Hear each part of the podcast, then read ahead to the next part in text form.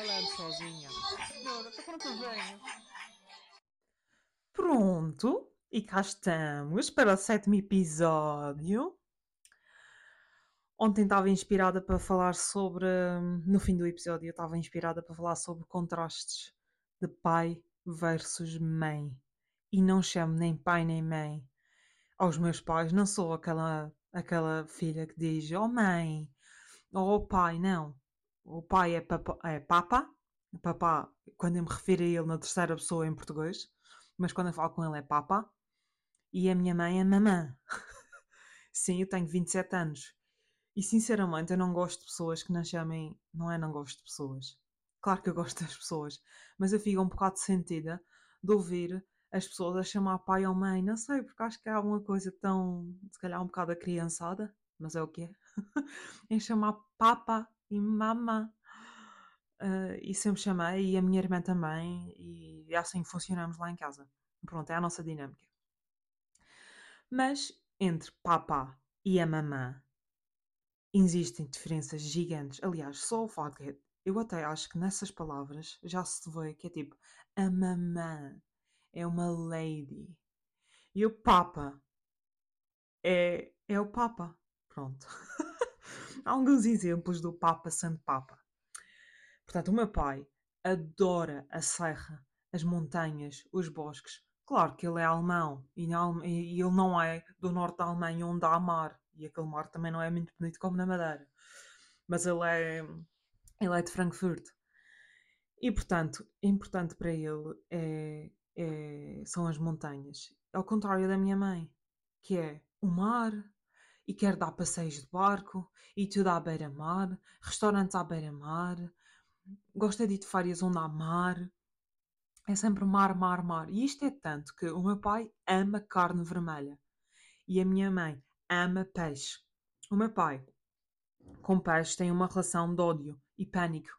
Porque diz ele, mas quem é que acredita nele é difícil, mas diz ele que quando era pequeno e vivia, eu acho que era ou na Polónia ou na Alemanha, não sei quão pequeno aquele era, eu acho que já era na Alemanha, porque ele vivia uns anos na Polónia.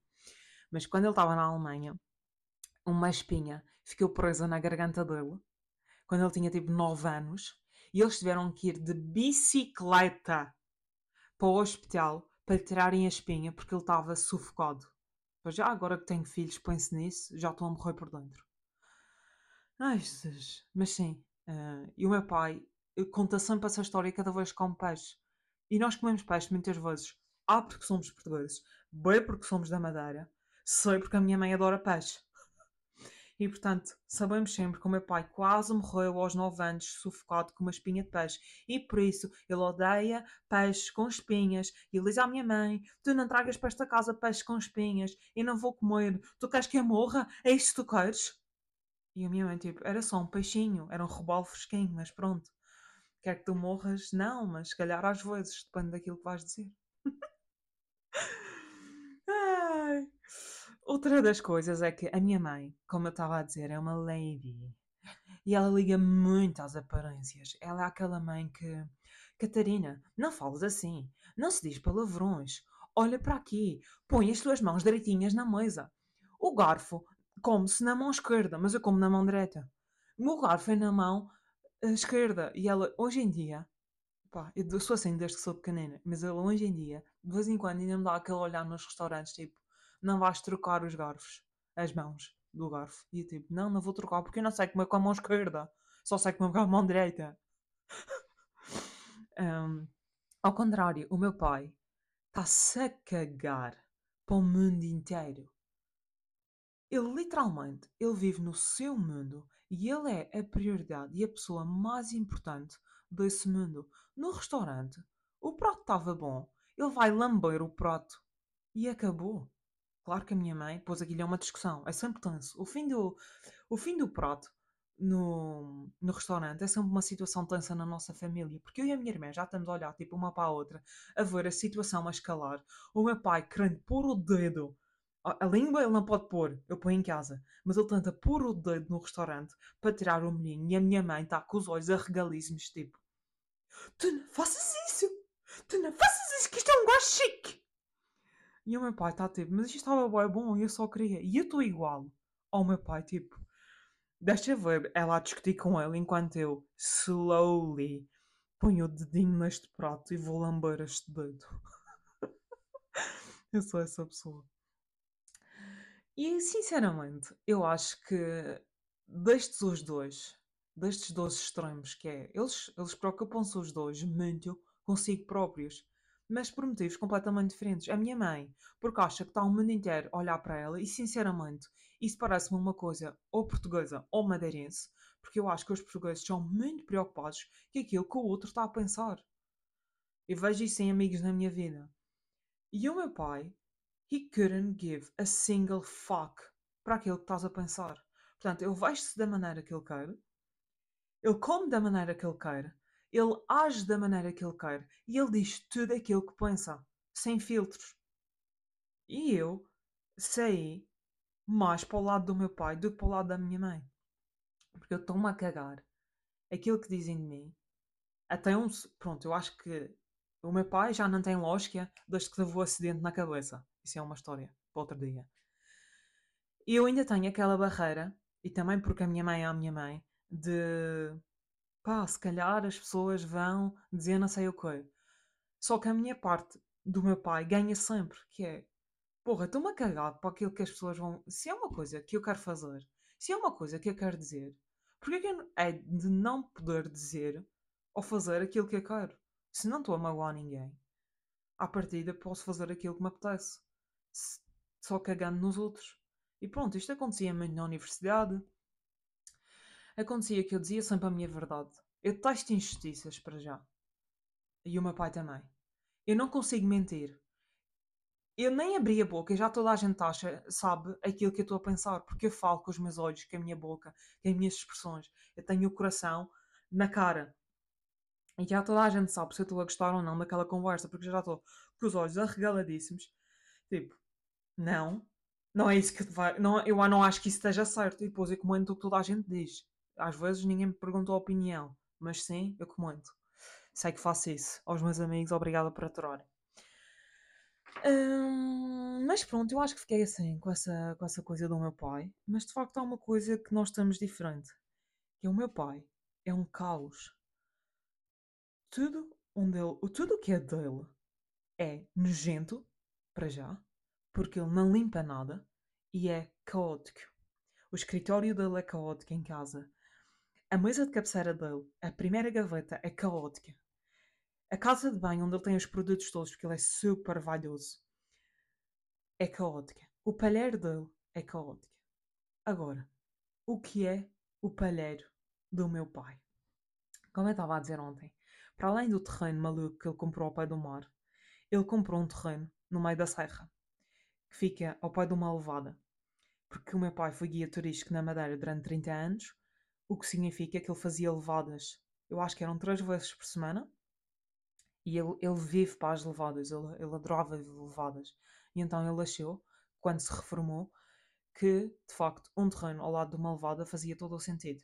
E quando ele comprou aquilo, aquilo não era nada mais que para aí umas 30 pedras. Antigamente havia aqueles palheirinhos na madeira, como se calhar aquelas casinhas de Santana. Hoje em dia é mais ou menos a mesma coisa na, na madeira inteira, era tipo aqueles palheirinhos, mas eram de pedra.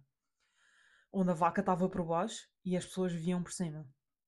E então ele comprou tipo um desses terrenos que tinham desses palheiros abandonados, tipo, só tinha um quarto de palheiro, tipo uma parede com, com pedras e nada mais. Ele pegou naquele terreno e ele fez.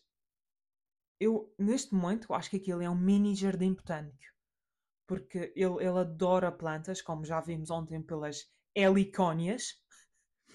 Ele adora plantas e a minha mãe, por acaso, também gosta muito de plantas. A diferença é que a minha mãe nasceu na Madeira, sabe tudo sobre plantar plantas. Os pais tinham bananeiras, uh, ela tinha um jardim gigante com papaias.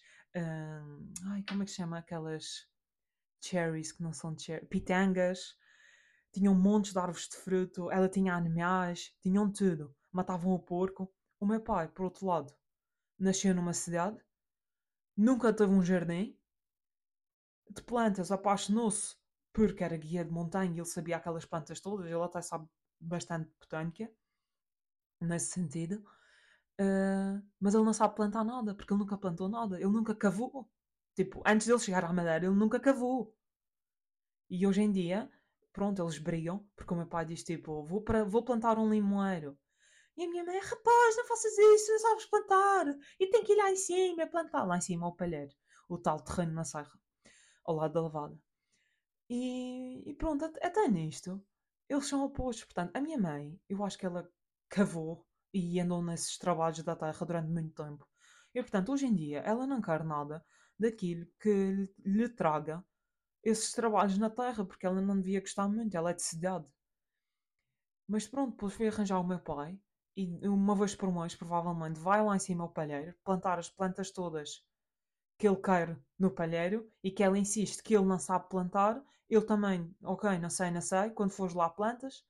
E depois a discussão é porque ela planta num sítio, mas ele disse que não queria plantar naquele sítio, porque ele depois planta um pinheiro, em vez de ser na parte do sul do terreno, vai plantar na parte norte que é mais alta, depois aquela merda daquele pinheiro eventualmente vai cair. A minha mãe sabe isso, planta em baixo. Eles discutem durante 3 horas sobre a minha mãe plantou em baixo e ele disse em cima. E pronto, como estão a ver, estou a sentir traços de trauma de discussões dos meus pais. Mas quem é que não tem isso? Uh, pronto, ele é, eles são. Eles, to be honest, they're really funny to be around.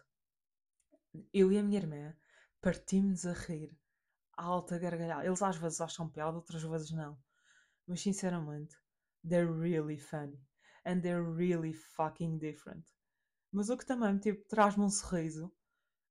Porque não sei, eu acho que tipo, os opostos a verdade atraem-se. Eu vejo isso na minha relação. Eu vejo isso em várias relações à minha volta. E vejo isso nos meus pais. E por um lado é motivo de trauma para as crianças. Por outro, hoje em dia que sou adulta e quando eles não me fazem trigger dos meus traumas, yeah, it's pretty fucking funny. E se calhar there's why I turned out somewhat funny. I think. Pronto, já acabou o meu tempo de antena. Amanhã, uh, estou muito entusiasmada vou, vou falar outro episódio, tirando, meu, tirando a minha mãe, só sobre o meu pai e, e ideias, outras ideias que ele teve para além dos golfinhos, porque eu acho que, que vai ser material uh, muito bom. E pronto, até amanhã então, e tchau! Falando sozinha. Não, eu tô falando venho.